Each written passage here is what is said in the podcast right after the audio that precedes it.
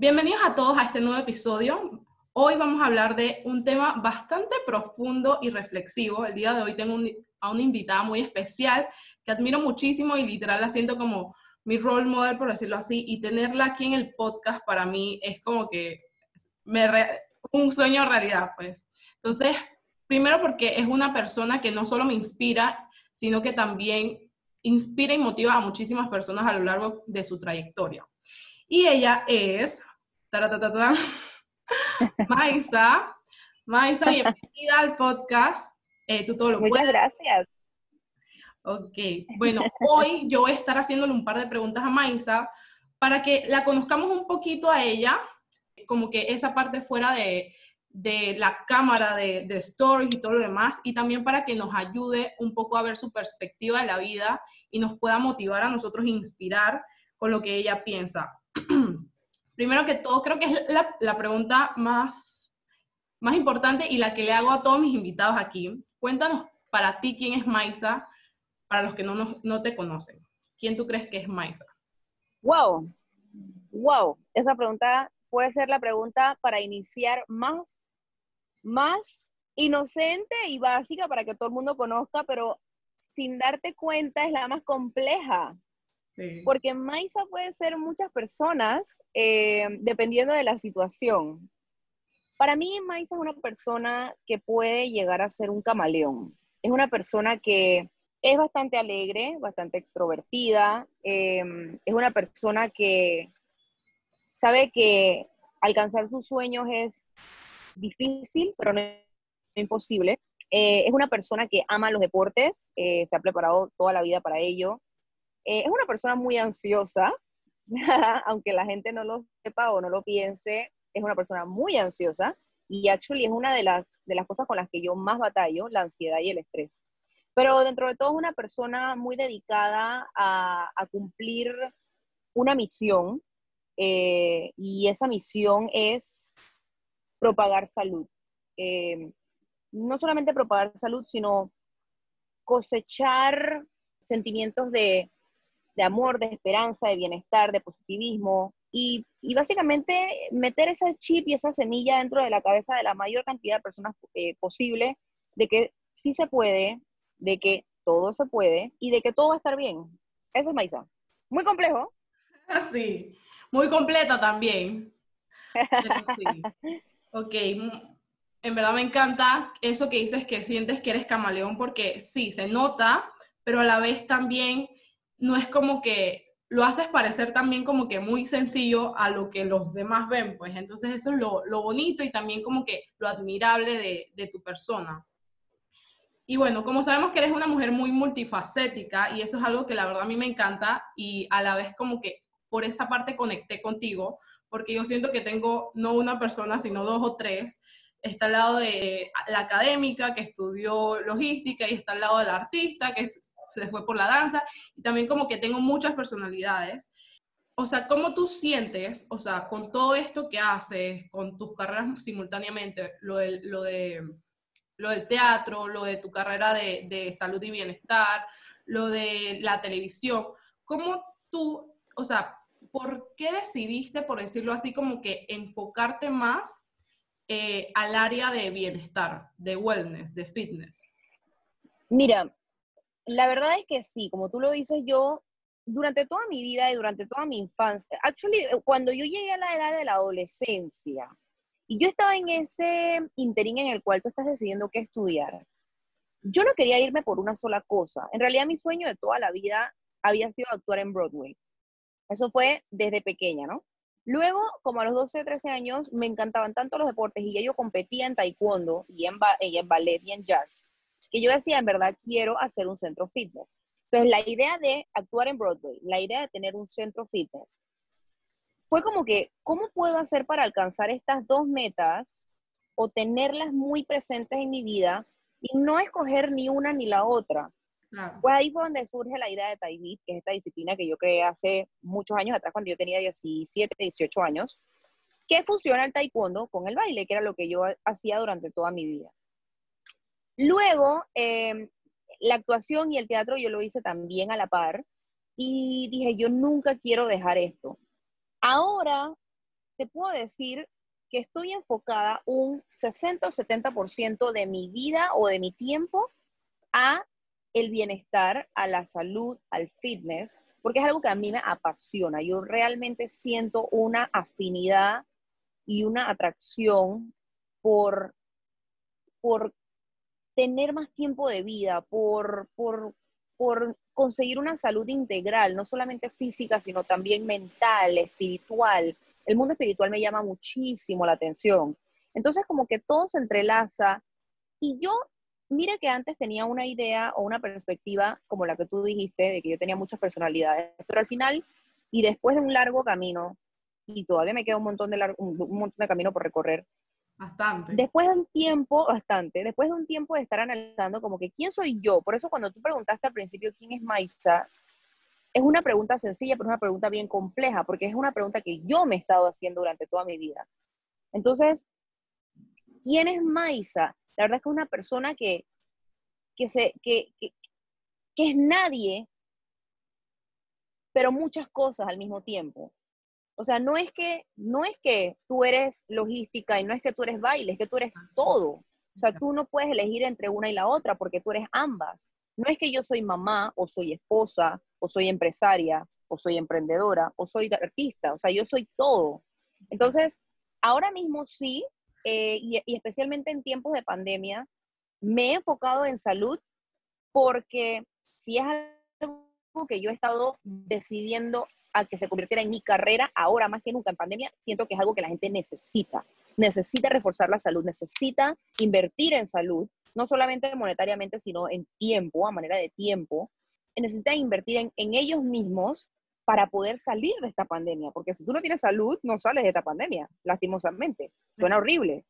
Entonces, eh, por eso ahorita mismo estoy en esa parte. Pero sí es algo que yo definitivamente he hecho como un pacto conmigo misma de no dejar el teatro. Y eh, yo sigo tomando clases de, de, vez en cuando, de cuando en vez. Yo sigo conectada con mi mundo de la televisión, sigo conectada con el mundo. Actually, yo sigo conectada con el mundo de la televisión, aunque no pareciera a través de mis redes sociales, a través de mis stories, a través de mis IGTVs, a través de mis videos. Esa es una manera de yo conectar con la parte televisiva que me encanta. Eh, pero, pero la verdad es que yo decidí ahorita mismo irme más por esa parte del fitness, creo que es por la situación en la que estamos viviendo y también porque yo siento que dentro de mí tengo una misión muy, muy, muy, muy grande, que es propagar salud. Es una locura, posiblemente ni siquiera sea mi misión, pero es como un llamado que yo tengo muy fuerte dentro de mí, de como que traer balance, bienestar, salud integral en todos los aspectos. Claro, a la vida de los demás y así, porque como dices, es sumamente importante, es como que uno lo ve como que por el lado de, ay, quieres verte bien, pero no, al final es como la base de todo, la base de la vida. Si no tenemos salud, no tenemos nada, por decirlo así. Así es. ¿Verdad? Eh, eso, a veces las personas lo ven como que súper, súper, o sea, como que muy superficial, pero, pero es como que demasiado importante hasta que lo entiendan, pues de verdad, como que la base. Así es, así es. Y bueno, aparte de eso, eh, yo siento también que la vida es como que una montaña rusa, pues siempre tiene sus ups and downs, pero muchas veces eh, eso no se puede quedar como que, no, las personas no nos podemos quedar como en ese papel de víctima, por decirlo así, y tal vez como que no ver las cosas desde el lado positivo. Siempre hay como que cambiar de perspectiva para poder ver lo que nos sucede. Eh, y siempre como que salir de esas malas experiencias. Y por eso a mí me, me, me, me, llama mucho la atención una frase que tú dices muy común y que me encanta también, que es, no hay mal que bien no venga. No, espérate. No hay mal que por bien no hay mal que por bien no venga. Y me encanta muchísimo y, siempre me quedaba así como que, Elizabeth, cambia de perspectiva y era algo que yo siempre, por decirlo así, veía lo malo. Era como que podía, ¿qué es lo peor que puede pasar? Y siempre me iba como que esto es lo peor que puede pasar, así que no lo hacía muchas veces. Pero cuando comencé a escuchar esta frase tuya, yo como que, ¿sabes qué? ¿Por qué no le lo miro desde el lado positivo? Eso puede pasar, ya yo estoy clara de lo malo que puede pasar, pero vamos a ver lo bueno y me voy a enfocar por acá, pues. Entonces yo quiero saber para ti qué significa esa frase, o sea, de tu experiencia, ¿qué fue como que es como esa experiencia que a ti te hizo como que volverte full consciente de eso y te hizo como que cambiar la manera de pensar? Mira, yo he tenido muchos procesos en mi vida. Mi infancia fue una infancia muy apoyada por mi mamá, pero yo tuve un tema bastante delicado con mi papá. Eh, digamos que tuve un papá ausente durante toda mi vida. Y como cualquier persona, uno crece con traumas. Uno siempre trae demonios y fantasmas que uno tiene que sanar en esta vida y uno tiene que luchar contra ello y superarlo. Y en el momento que tú aprendes a liberarte de tus demonios es cuando realmente floreces. Exacto. Yo estoy en un proceso de descubrimiento desde que tengo posiblemente 18 años.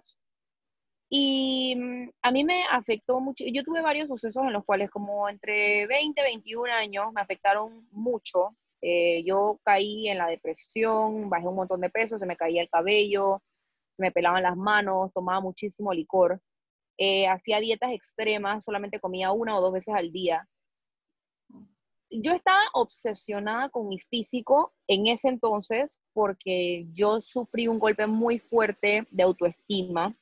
Eh, en, ese entonces, estamos hablando hace posiblemente 10 años atrás, sí, como 10, 10, 9 años atrás. Y yo, eso me pasó estando, o sea, viviendo afuera. Yo no vivía en Panamá, viví por dos años afuera y estar lejos de tu familia, estar lejos de tus amigos, estar en una vida nueva por, por un, tiempo, un periodo de tiempo es algo desconocido para ti, no sabes cómo abordarlo, estando tan inmadura la primera vez que yo me desprendía como del seno de mi madre, por así decirlo. Eso, ahí fue donde yo te puedo decir que comenzó como mi proceso de descubrimiento. Yo regreso a Panamá y comienzo con este tema de que, ¿qué voy a hacer? No quiero trabajar en un trabajo normal socialmente aprobado, de eso que te dicen que tú tienes que trabajar de eso porque tú vas a hacer esto de tu familia, porque tú, o sea, como que te, te disponen, te, te comandan a que tú tienes que llevar un tipo de vida o llevar un tipo de trabajo. Yo lo llevé por un año y pico, pero yo lloraba, me metía en el baño, no era lo que yo quería, era como que no, no era mi pasión. Era un trabajo muy divertido, pero no era mi pasión. Claro yo sabía desde el día uno que yo quería crear lo que yo quería crear. Yo quería crear mi disciplina, yo quería llegarle a las mujeres y que ellas encontraran una manera de hacer ejercicio de una manera divertida y aprendan a defenderse. Eventualmente, más adelante, he chocado con muchas piedras, se me han presentado muchos obstáculos que me han obligado a indagar en mi lado espiritual. Porque si bien es cierto, no me considero una persona religiosa, mi abuela sí lo era mucho, mi mamá no tanto, pero sí me considero una persona muy espiritual. Y eso te lo puedo decir desde hace un par de años para acá. Yo no era una persona espiritual, yo era una persona, eh, una persona que vivía la vida, una persona que no tenía ningún tipo de, o sea, yo sabía que yo era católica por, por, por, por herencia. herencia. Tradición. Eh, yo sabía, ajá, por tradición, yo sabía que yo, eh, pues, tenía que creer en, en todos estos personajes que nos presentan en, nuestro día a día y desde pequeña, pero no sabía por qué, no sabía, ¿sabes? No sabía, yo no había encontrado dentro de mí como que por qué yo tenía que ser así, por qué yo tenía que tener esas preferencias. Bueno, cuento largo corto, se presentan estas eh, oportunidades donde yo realmente comienzo como a indagar en mí caídas donde yo tengo como que realmente buscar en mi esencia para seguir creciendo. Y lo que yo consideraba que eran caídas, tropezones, echadas para atrás, obstáculos, eran cosas que me hacían crecer como persona. Y eran cosas que cuando yo salía de eso, salía como una persona completamente diferente.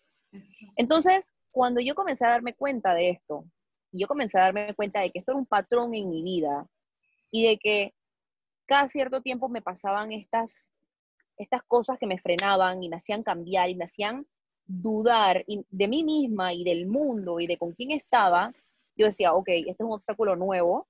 Ya yo aprendía a como a distinguirlos y sabía que si yo aprendía a salir de ahí, que son momentos donde tú piensas que en verdad no hay luz al final del túnel, que en verdad no piensas que no vas a salir de ahí, que en verdad no lo vas a poder lograr, que en verdad no, no llegas a tu meta, que todo se te opone, que todo te está saliendo mal, que wow, que no sé qué. Yo decía, ¿sabes qué? lo voy a intentar más fuerte porque ya sé que si hay algún tipo de fricción o hay algún tipo de freno, es porque es por ahí. Es por ahí, o sea, es por ahí, porque todo lo bueno cuesta.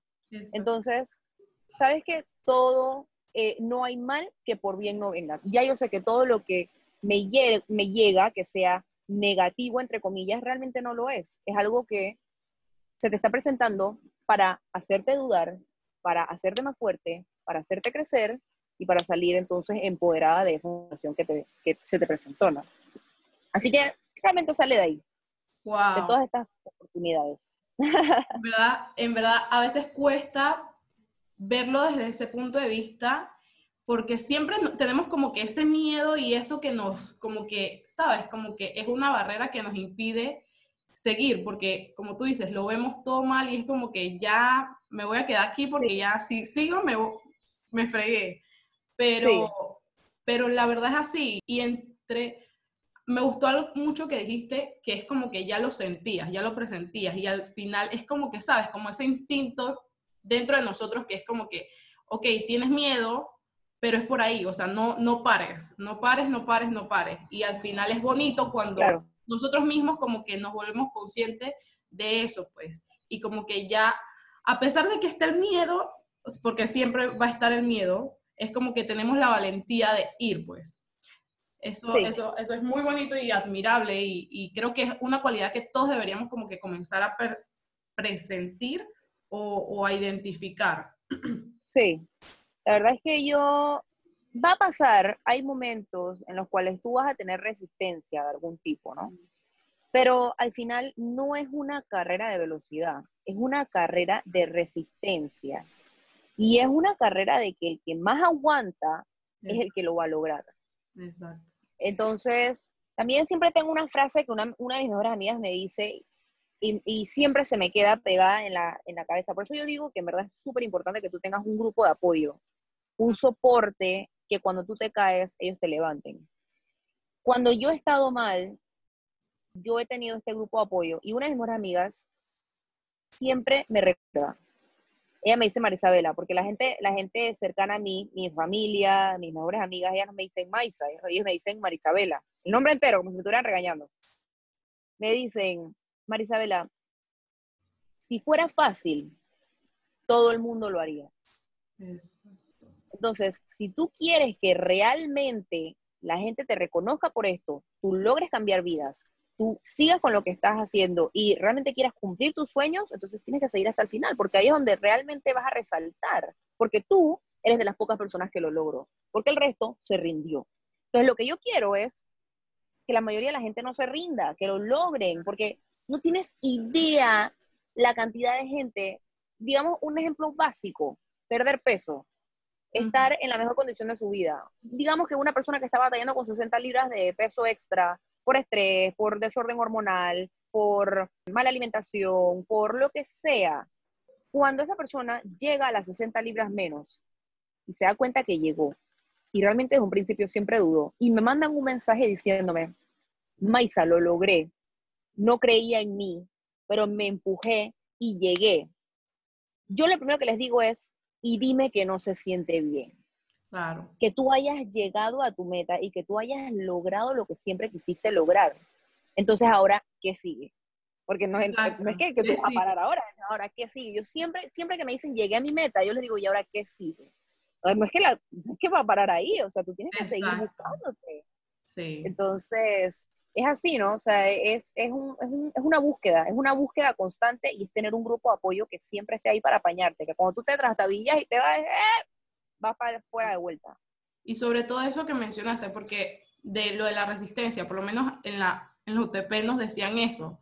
Esta, las carreras en la UTP no son de tiempo, o sea, son de resistencia. El que más aguanta aquí es el que va a llegar, porque al final es así. Y también porque no todos tenemos, por decirlo así, el mismo camino. A mí tal vez me va a tomar cuatro años a mi tiempo, pero a otra persona tal vez le tome cinco, seis, porque tuvo diferente camino, porque tuvo que hacer otras cosas, pero al final los dos logramos el objetivo y, eso es lo importante, pues que todos como que sigan resistiendo y sigan intentando porque en algún momento va a llegar, en el momento que tenga que llegar, va a llegar. Eso que acabas de decir es súper importante y es algo que yo he dicho una o dos veces en, en, mis en discursos motivacionales que he dado. Tú tienes un, un patrón, un camino que tú debes cumplir en tu vida. Tus amigos, las personas que no conoces, cada quien tiene su propio patrón y cada quien tiene su camino. Tendemos mucho en redes sociales, especialmente desde el boom de las redes sociales, a comparar nuestras vidas con las de otras personas. Totalmente. Tendemos mucho a comparar peras con manzanas, porque tú comienzas a comparar tu vida, tu día a día, lo que tú estás viviendo desde que tú te levantas hasta que tú te acuestas, tus relaciones, tus... Em, lo que comes, todo. Trabajo, tu alimentación, con, esa es tu pera, con la manzana de otra persona, que es la red social de la persona que tú nunca vas a ver que alguien comparte lo negativo de su vida en las redes sociales. Siempre vas a compartir, siempre vas a ver lo bueno. Bonito. Entonces, daña de alguna manera, te trae para abajo, te causa depresión o te, te, te, trunca tus sueños, sino que además, sabes, como que de alguna manera u otra te frena de vivir tu vida porque ya tú te conviertes en la persona que comienza a vivir la vida de otra persona. Exacto, totalmente. Eh, entonces yo siempre digo, nunca te compares con la página 54 de otra persona. Si tú estás en la página 1 del comienzo de un camino, no te puedes comparar con la página 54 de la persona que ya comenzó el libro antes que tú. Entonces, eso es súper importante de verlo, eso es súper importante no compararse, no comparar tu camino con el de otra persona, porque tú tienes tu propio camino, tú tienes tu propio tiempo, y con la única persona con la que tú te debes comparar es contigo mismo. Exacto, con uno mismo.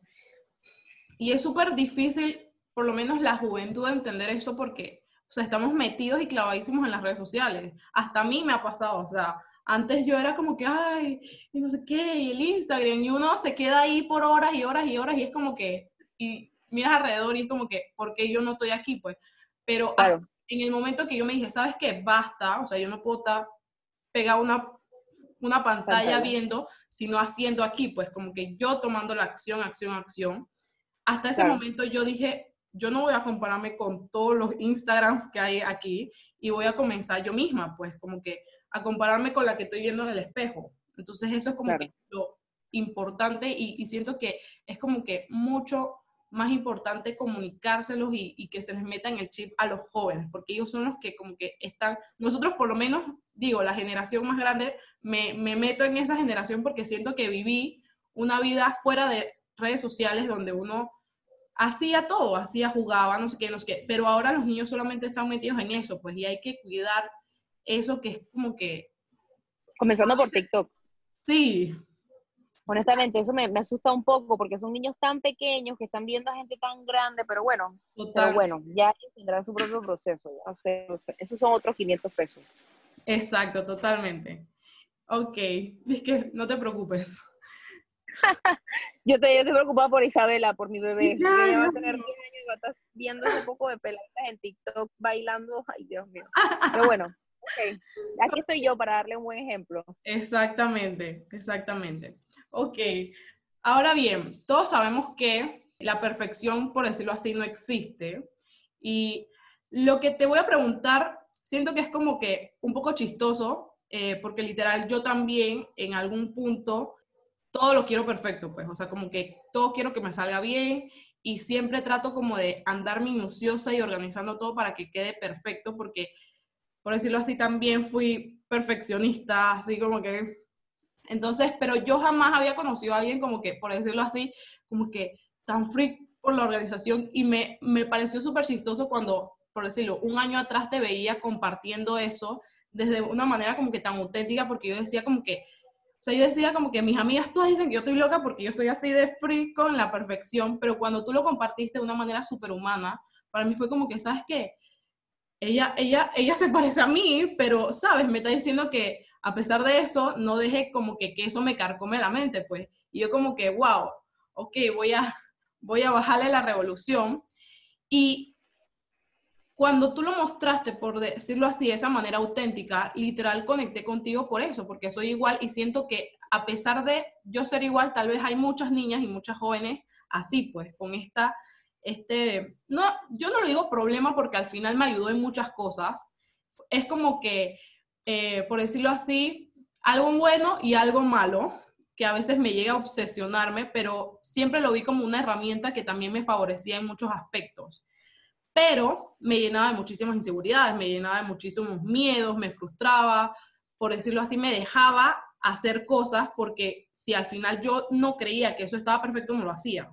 O ocultaba cosas por no tenerlas perfectas. Cuando, y entonces luego de todo esto, obviamente de todo un trabajo interno, eh, de poco a poco ir como que mejorando en ese aspecto, eh, yo entendí que al final la perfección, o sea, no existe, nunca, nunca la voy a, por decirlo así, como encontrar. Y eso para mí también fue como que algo muy implantado de chiquita porque yo bailé ballet, o sea, sigo bailando ballet. Entonces, para mí todo era como que tiene que ser perfecto y nada estaba bien. Entonces, eh, hay una frase que a mí me hizo mucho como que resonar con esto y que me ayudaron a verlo desde otra mentalidad, que es la perfección es muerte y la imperfección es arte. Y cuando yo lo vi desde ese punto de vista, yo como que, ok, vamos a ver en ese arte yo qué puedo crear, pues a pesar de, de imperfecto. Y a mí me gustaría como que saber qué consejo tú, con todo este tema de la perfección, le darías a la Maisa de hace cinco años, para que, por decirlo así, vea las cosas de una manera diferente. ¿Cómo tú crees que tú en este momento habrías ayudado a esa Maisa hace cinco años a lidiar con este tema?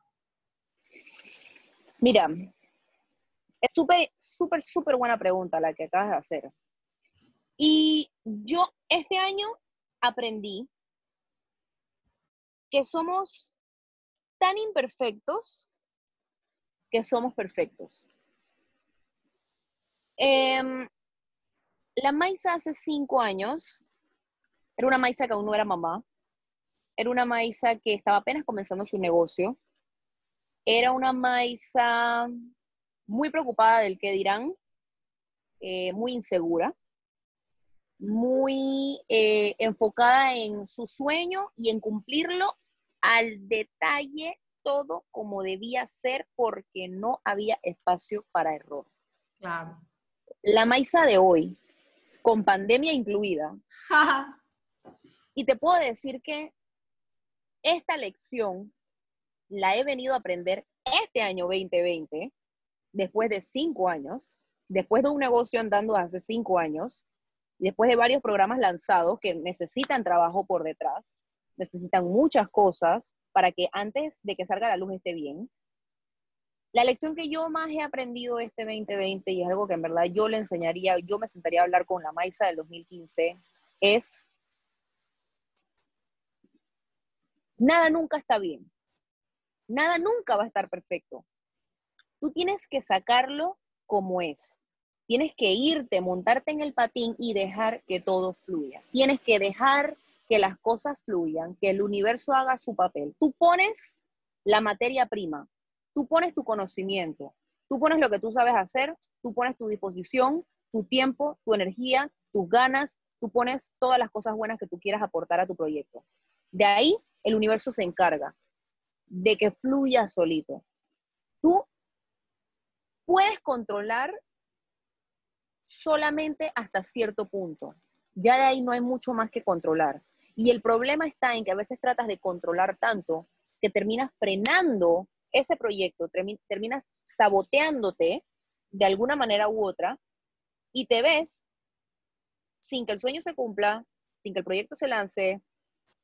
Me pasó mucho con mi, no con mi estudio, no con Big Warehouse, me pasó con Burn con el primer programa de entrenamiento que yo lancé.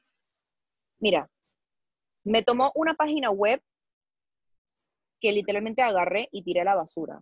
Me costó cerca de tres mil y pico dólares construir esa primera página. Plata que no tenía en el momento. O plata que en verdad yo me surré y que yo dije, ¿sabes qué? Yo voy a invertir en esto yo voy a ahorrar lo que podía. Busqué la, la plata de la manera que como pudiera, enseñando clases. Yo levanté esa plata y yo dije, voy a crear mi página web. La página web hoy día no existe. Es una página web que quedó tan perfecta porque yo le quería meter absolutamente todo lo que yo quería compartir, le metí absolutamente cada detalle que definitivamente no se podía quedar por fuera, que quedó tan llena de información y quedó tan lejos de lo que yo quería lograr, que yo literalmente agarré esa página web y la boté por la basura. Hoy ya no existe. O sea, yo perdí 3 mil dólares, literalmente. Lo perdí, así. Por el excusado se fue. No existe. Más adelante, cuando yo, cuando yo fui a crear, y esta página yo la creé dije, para lanzar Burn. A todo esto Burn no lo había lanzado y la página no existía todavía. Hace tres años quedó en cinta. Hace, sí, tres años, porque son nueve meses de estar en cinta y ya Isabela va a cumplir dos años en diciembre. Exacto, hace como dos años y medio yo quedé en cinta, estaba en cinta, no sé qué. Ya yo había acabado de grabar Burn, el primer programa de entrenamiento. No tenía la página web ya el programa estaba listo, ya yo estaba en cinta, no podía seguir grabando, ya había pasado el tiempo que yo tenía estipulado para lanzar el proyecto, muchas cosas me vinieron encima, yo dije, ¿y ahora qué hago? Y dije, ¿sabes qué? En verdad, yo voy a dejar que esto fluya. Tengo ni la fase 1, ni la fase 2, ni la fase 3 lista, solamente tengo las tres fases grabadas. He perdido, he cotizado con cinco editores, mi proyecto ha pasado por cinco editores diferentes, he perdido material, el proyecto está en inglés, yo lo quería en español por un mal asesoramiento. Eh, ya estábamos a septiembre, no estábamos como por julio, ya yo tenía como cinco meses de estar en cinta, posiblemente. Ya no podía grabar el proyecto de nuevo, ya solamente me quedaba lanzarlo porque ya lo tenía, no estaba feliz, o sea, el proyecto es bueno, los entrenamientos son buenos, pero si tú me preguntas a mí, pues obviamente, Dios mío, o sea, lo hubiera hecho en español, muchas cosas diferentes. Contrato a otra empresa, creo una página nueva, taibi.com, y comienza toda esa travesía de el editor no me funciona, cambio, cambio, cambio, cambio, cambio, en cinta, pipona, cada día, cada semana pasada, más grande, más grande, más grande, pasaban los meses, llegamos a octubre, tenemos la primera fase, primera fase editada, primera fase, primera fase, la primera fase no está, no está perfecta, no me gusta, le faltan cosas, le faltan subtítulos, mi equipo agarra y me dice, Marisabela, se va a sí mismo. Lo lanzamos. Lo lanzo sin, sin querer lanzarlo en verdad. Se fue ese patín y allá fue. En noviembre lo lancé justo antes de Fiestas Patrias y yo di a luz en diciembre. Mira, me pasó con la segunda fase. Di a luz, mi bebé estaba chiquita, volví al estudio a dar clases, me tomó un año, un año lanzar la segunda fase que ya yo tenía grabada desde hace un año y medio. Y después de esa segunda fase, porque dije, nunca estaba perfecta, nunca estaba perfecta. La tercera fase, ¿cuándo la lanzo? Este año en pandemia. Hace un mes y medio o dos meses lancé la tercera fase. Esto yo lo había grabado hace tres años. Hace como dos meses. Y tú me preguntas a mí si yo tenía en mi cabeza que esto iba a durar tres años, no, para nada. Y mira esto, la pandemia me obliga a crear otro programa de entrenamiento que era como lo que yo quería lograr hace tres años atrás, con clases nuevas todos los días, con guía nutricional, con recetas, con una comunidad grande que se apoya y que participa y que quiere estar siempre como que entrenando y, y sintiéndose bien. Y no le metí, pero es que ni la mitad de la cabeza que le metí a Burn. Simplemente lo dejé fluir y dejé que las ideas salieran. Y, y, el programa no es ni que con la mejor cámara, ni con el mejor micrófono, ni con, o sea, no. Simplemente es lo que me sale a mí y a mi equipo, lo que sentimos, lo que queremos comunicar. Sabemos que las clases buenas, sabemos que la materia prima está, el contenido se ve bonito, la línea está perfecta, la página está linda, se fue, ya, ya. O sea, y después saqué otro programa, o sea que en verdad es como que cuando yo dejé que las cosas fluyeran, fue cuando las cosas más se fueron alineando, cuando yo dejé de controlar, porque la pandemia te enseña, a mí la pandemia me ha enseñado eso, la pandemia me ha enseñado a dejar fluir, a no controlar. Exacto. Esa ha sido mi lección de este año, deja que las cosas fluyan. Así que bueno, ya sabes, esa es la lección de la maíza de hace cinco años. Le hubieras contado todo lo que pasó, de que mira lo que va a pasar, deja que todo fluya. Exacto. En verdad, en verdad, y, eso es lo que muchas veces la gente no ve, por lo menos, o sea, ve el producto final, pero no ve acá todo tu estrés y, y lo que uno quiere, y al final es como tú dices, nada va a salir perfecto y hay que, como que por decirlo así, que a uno no le gusta, uno quiere tener como que las cosas agarradas y hay que como que, ok, voy a soltarlo, voy a soltarlo y, que la vida, que la vida sea quien, quien dirige. Exacto. Sí, es que al final es verdad, nada nunca va a estar perfecto. Como tú quieres de perfecto, no. Perfecto como se supone que deba estar, sí. Exacto, eso es muy importante, porque es verdad, a veces lo vemos y lo queremos como nosotros, pero cuando sucede, a veces hasta no es ni lo que queríamos, pero queda muchísimo mejor, queda muchísimo mejor. Bueno, en verdad me, me encantó este, esta, esta partecita porque es así, es algo con lo que, por decirlo así, siempre vamos a lidiar porque tenemos como que ese patrón ahí de que, ah, pero ok, respira, suelta todo y vamos a seguir fluyendo. Exacto. Ok. Exacto. Y bueno, ahora para, por decirlo así, como para la gente que, por decirlo así, vive muy ocupada, estresada, queriendo como que tener esa vida perfecta, eh, ¿qué tú crees que es lo primordial que deben saber o que deben hacer para disfrutar la vida y no fijarse tanto en el hacer, hacer, hacer y más en el ser? Mira, si hay algo que yo he aprendido también recientemente, es que, y lo aprendí con pandemia también, es increíble. La pandemia nos ha ayudado a aprender muchísimas cosas. El que quiere ver, ve. El que quiere aprender, aprende. El que quiere ver la vida de una manera diferente, lo termina viendo de una manera diferente. El que se quiere hundir, se hunde. O sea, es, está en cómo, cómo cada quien ve la vida. Exacto. El que tiene ese chip de superación. Mira, hoy día hay gente eh, que normalmente son ingenieros vendiendo pay de pollo. O sea, mm. gente que normalmente es gente que en verdad está buscando superarse y salir adelante y reinventarse de alguna manera. Exacto. Si hay algo que yo he aprendido en esta pandemia, o quizás un poquito antes realmente, es que no necesariamente que esté ocupada significa que está siendo productiva.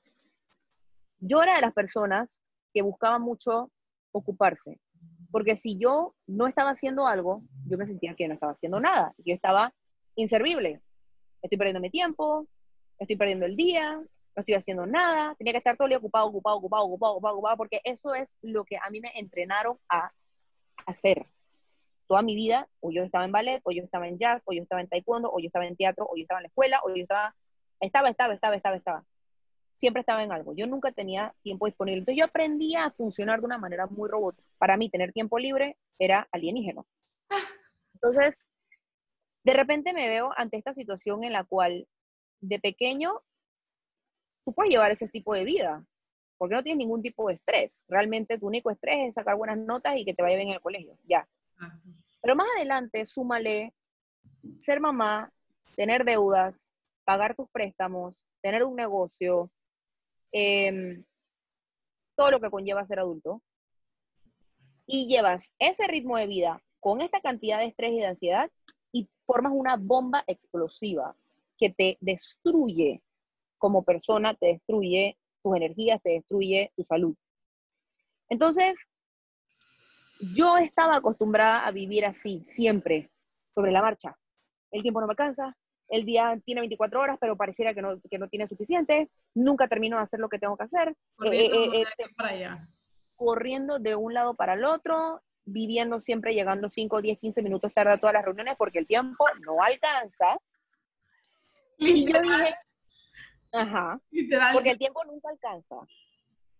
Sí, sí, sí, vive y, llega la noche y estás totalmente destruida porque el tiempo, entre comillas, no te alcanza. Todo el mundo, ¿cómo es posible que hay gente tan millonaria en el mundo, tan empresaria en el mundo, y logran hacer tanto si tienen la misma cantidad de horas que yo? ¿Cómo es posible que hay personas que sí terminan todo lo que tienen que hacer y yo no? Porque yo no sabía distribuir mi tiempo.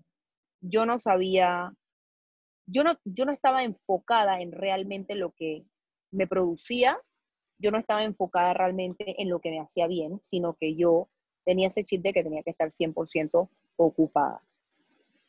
Cuando yo me comencé a mentalizar en la pandemia, de que en verdad no me podía mover a ningún lado, de que en verdad no, podía hacer absolutamente más nada que estar en mi casa pensar en negocios, estar con mi hija, con mi familia y decir, dije, wow, en verdad me siento bien. Mira, al principio de la pandemia, yo hasta agradecí por estar así de frenada. El primer mes, yo lo único que hacía era hacer lives de entrenamiento de lunes, miércoles, viernes, de lunes a viernes, después por otro tiempo, 10 de la mañana, esa era la única cita que yo tenía el día y el resto del día yo me enfocaba en estar con mi familia. Y yo simplemente decía, sabes que en verdad todo va a salir bien, voy a dejar que todo fluya, no puedo hacer nada. Yo me retracté en ese momento, dije, ¿sabes? Me retracté, no, perdón, yo, yo en verdad me, me eché para atrás y dije, en verdad no puedo controlarlo, esto está fuera de mi alcance. Todo el mundo está igual que yo, así que en verdad simplemente lo voy a disfrutar. Mira, en el momento que yo puse ese freno de mano, eché para atrás, me recliné y dejé que las cosas sucedieran, fue como fue cuando se me vino la idea de Typeit Online. Usar la plataforma, usar no sé qué. Y comienza la trabajadera.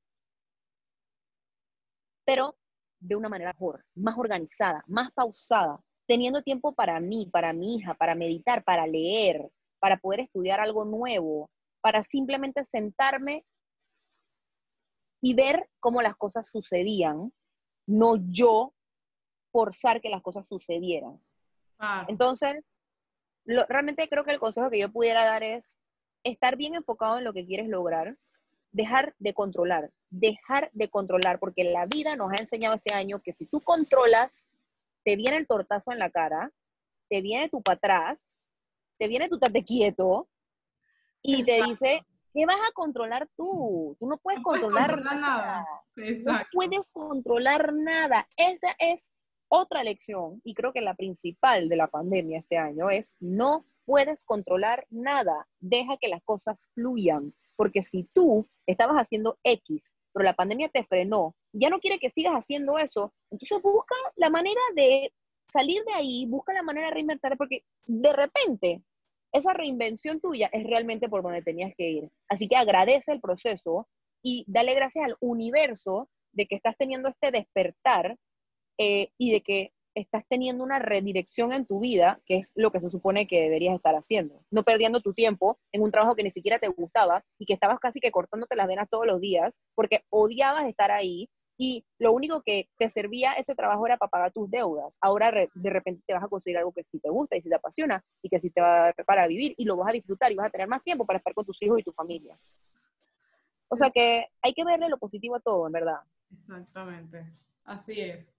Y, y eso, hay una enseñanza que, que, que, yo aprendí con eso, que era que nosotros debemos fluir, por decirlo así, como el río, la piedrita en el río él no se queda ahí, la piedra no se queda ahí golpeándose, taca, taca, taca, taca, taca, Ella va fluyendo, va fluyendo con el río y nosotros tendemos a hacer eso, a quedarnos ahí, pa, pa, pa, pa, y nos vamos golpeando, por decirlo así, internamente, emocionalmente, nuestra salud, todo, con, con el hecho de que queremos que sea por ahí, pues queremos que sea por ahí. No, no, al final tenemos que ir fluyendo como la piedra en el río, literal. Y la vida misma nos va a ir llevando por el camino que, que es. Claro, así es. Así es, así es.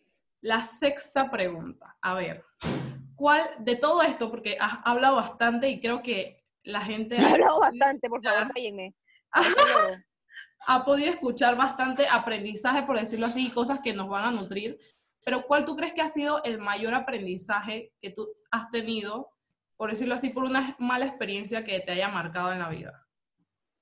Wow, ¿Qué aprendizaje he tenido por alguna mala experiencia? Tal vez no decir la mala experiencia porque nadie sabe tu vida, pero como que el aprendizaje que eso te haya llevado, te haya traído. Mm, mira, el aprendizaje o varios aprendizajes que he tenido en mi vida por malas experiencias es que todo sucede por algo. No hay tal cosa como malas experiencias. En verdad son experiencias de crecimiento. Wow. Son experiencias de aprendizaje. Retweet. Em, retweet. No, hace, hace como ocho años atrás, a mí me hicieron una entrevista donde me preguntaban que si yo me arrepentía de algo. Y yo dije, sí, me arrepiento de haber estudiado mercado y administración de empresas en la universidad porque eso no era lo que yo quería estudiar. Hoy día, y, y, y en realidad culpaba a mi mamá de que me hubiera obligado a estudiar eso. Mi mamá inclusive en ese entonces votó esa entrevista y todo, le dio rabia, nos peleamos, fue una cosa horrible. Hoy día, ocho años después, después de ver mi vida cómo ha trascendido y cómo ha evolucionado durante los últimos ocho años, dije, qué equivocada estaba. Qué equivocada estaba. Y mi respuesta en ese momento debió haber sido, no me arrepiento de nada. Porque todas las experiencias, todas las cosas que me han pasado en mi vida, todos los aprendizajes, todos los momentos que me han hecho llorar, me han hecho reír, me han hecho caerme, me han hecho levantarme, me han llevado a la persona que soy yo hoy.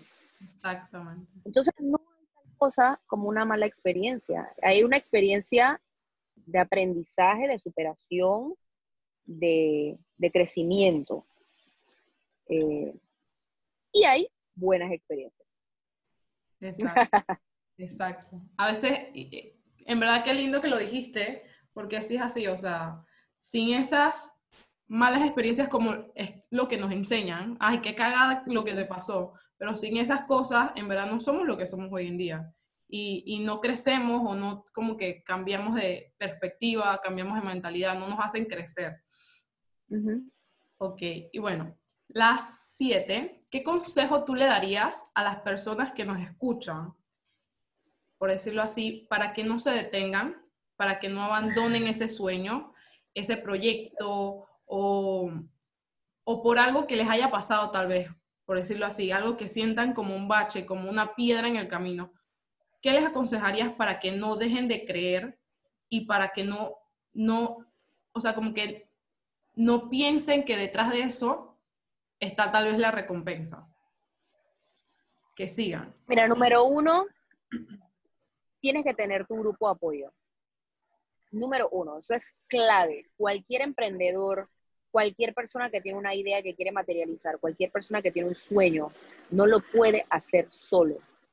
Las grandes personas que tú conozcas en la vida nunca han estado solas. Siempre han tenido una, dos, tres, cuatro personas detrás, apoyándolo, animándolo, eh, soportándolo, eh, aconsejándolo de alguna manera u otra nadie nunca está solo. Eso, eso es, muy difícil que alguien realmente llegue a la cima absolutamente solo. Es muy raro ver eso. Número uno es tener un grupo de apoyo. Número dos, creer en tu idea, creer en tu sueño, creer en tu proyecto y no dudar. Porque en el momento que tú dudas, esa energía que tú estás poniendo en el universo, esa energía que se te va a devolver. Tienes que estar muy, pero muy seguro de lo que tú estás haciendo porque en el momento que tú comienzas a dudar, ya tú estás poniendo una información tergiversada, una, información confusa al universo. El universo no va a saber qué darte. Tú tienes que combinar enfoque, que es mentalidad, enfoque en lo que quieres lograr y sentimiento, emociones. Si tú dedicas enfoque, tú estás enfocado en lo que tú quieres lograr pero tus sentimientos no convencen, no estás segura de alguna manera u otra, hay alguna duda. no lo vas a lograr. Si tus sentimientos te dicen que lo vas a lograr, pero tu enfoque te está dando una duda, no lo vas a lograr. Si tú tienes ambas cosas alineadas, es muy probable que tu sueño se materialice. Es muy probable, porque tú estás resonando, tú estás totalmente alineada con lo que quieres lograr. Así que, número dos, tienes que estar súper, pero súper segura o seguro, si hay hombres escuchando esto, de lo mm. que quieres lograr. En mente y en corazón. ¿Ok? Y número tres, número tres, ¿verdad? Creo que si pudiera dar un tercer consejo, sería que no te rindas, que no te rindas y que y que al final, como lo dijimos al principio, es una carrera de resistencia, no es de velocidad. No es algo de que tú quieras que suceda mañana y que las cosas van a suceder por arte de magia. O sea, todo lleva un proceso, todo lleva un tiempo y las cosas, si se supone que te tengan que llegar cuando tengas 60 años, pues a esa edad que te llegarán. Em, la verdad es que todo tiene su tiempo, no es, es que eh, hay que dejar de controlar, tienes que dejar que las cosas fluyan y, y preguntarte qué es lo peor que puede pasar. Exacto. Y eso es, eso es fundamental porque como tú dices, o sea, no es como ahorita que, que, lo pensamos y ay, nos llega rapidito en la llamada al, no sé, al globo o a no sé qué. O sea, lo tenemos todo muy de rapidez y al final las cosas, por decirlo así, que creamos en la vida o los proyectos o hasta nuestra propia vida, tipo, hoy yo quiero graduarme y quiero esto y quiero lo otro, o sea, como esos sueños al final no llegan en, en una llamada a domicilio y nos llegan en 15, 20 minutos. Y eso es algo que, que los jóvenes tenemos mucho como que como que a no entender, pues como que nuestro cerebro está alineado como que, ¿sabes qué? Rapidez, rapidez, rapidez, y esas cosas no llegan rápido, llevan, es como la plantita, poquito a poquito, y si no le echas agua, no la ríes, no le pones abono, no, ta, ta, ta, o sea, no crece y se te va a pasmar y por más de que llames a alguien, no funciona. Así es. Ok, y ahora, ya nos quedan un par de preguntas. Para ti, por decirlo así, o qué es eso que tú te dices o que conversas contigo en la maíza de adentro, que hace que, o sea, que te motives todos los días. O sea, como que, ¿qué es eso que tú te dices a ti misma para creértela, para motivarte de que tú todo lo puedes? Yo tengo una idea muy clara hacia dónde yo quiero llegar. Yo tengo una visión muy fuerte de a dónde yo me quiero ver y qué es lo que yo quiero lograr con mi proyecto, con, mi marca, con Tyreek. Yo, y mira, me he enfocado mucho en tema de emprendimiento porque es realmente lo que estoy viviendo ahorita. Claro. Em, yo me veo, yo sé qué es lo que yo quiero hacer en mi vida. Yo sé cuáles son mis sueños, sé cuáles son mis metas, sé eh, que necesito trabajar duro para poder conseguirlo. Necesito mentalizarme y necesito poner de mi parte.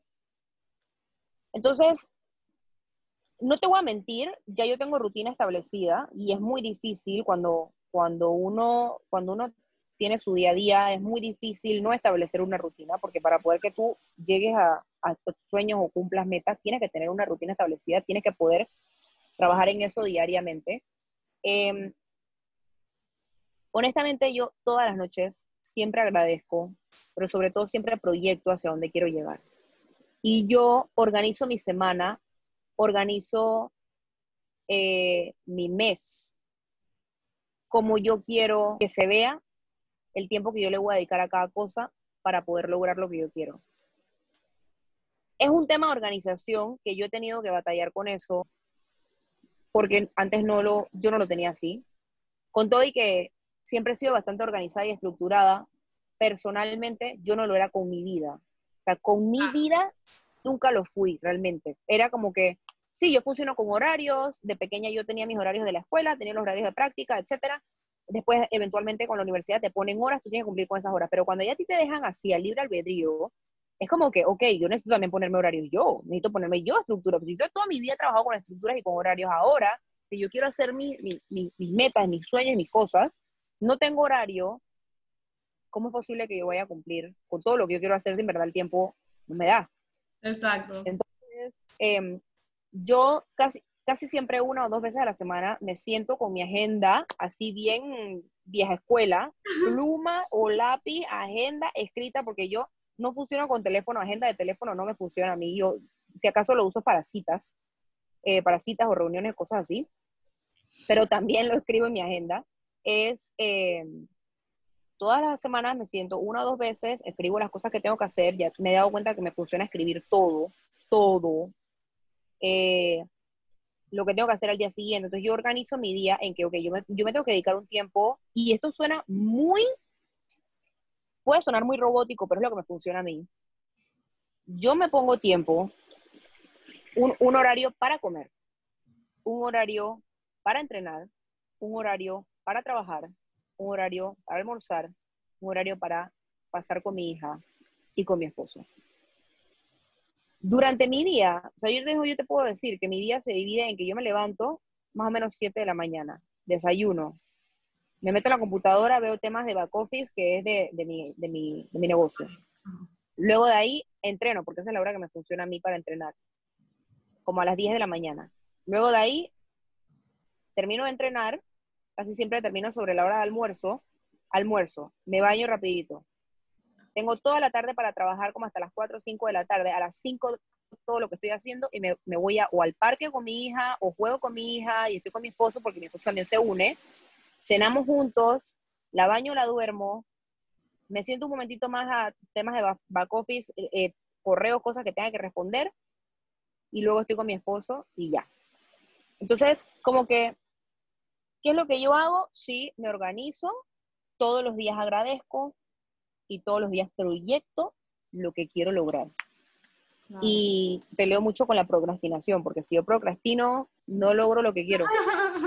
Se te va el tiempo. Eso, eso es muy, me, me pareció súper curioso. Por lo menos yo siempre agradezco, digamos. Todas las mañanas agradezco por lo que pasó el día anterior y, por decirlo así, lo que ha pasado en ese día.